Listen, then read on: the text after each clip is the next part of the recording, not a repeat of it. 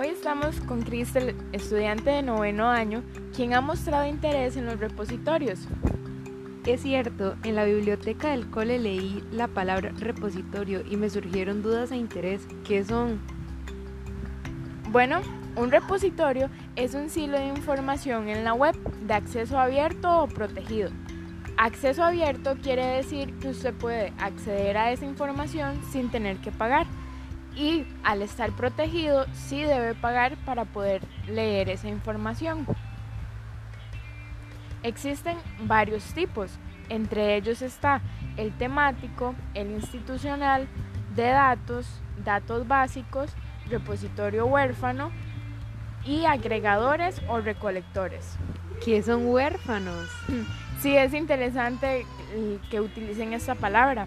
Bueno, es un, es un repositorio en el que el depósito del contenido es de aquellos autores que no tienen acceso a otro tipo de repositorio, como el temático o el institucional. Su contenido es variado, pueden ser científico, administrativo o objetos de aprendizaje. Y en los formatos que usted va a encontrar en un repositorio van a ser libros, revistas, aplicaciones, videos, imágenes o programas. ¿Cuáles son los pasos para crearlo? Bueno, primero hay que hacer un diagnóstico y estrategia. Dos, la obtención o cobertura legal. Seleccionar el hardware. Implementación o planificación de las tareas sería el cuarto paso.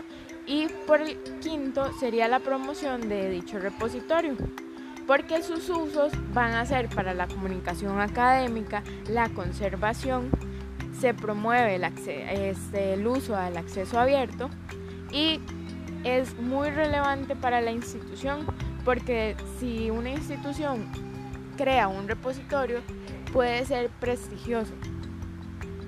De estos podemos encontrar el Dataverse Network, el DSpace, el Open Journal System y Fedora Commons. Muchas gracias, qué interesante. Deberíamos de aprender de esto más seguido en la biblioteca del cole. Bueno, Cristel, ha sido un gusto.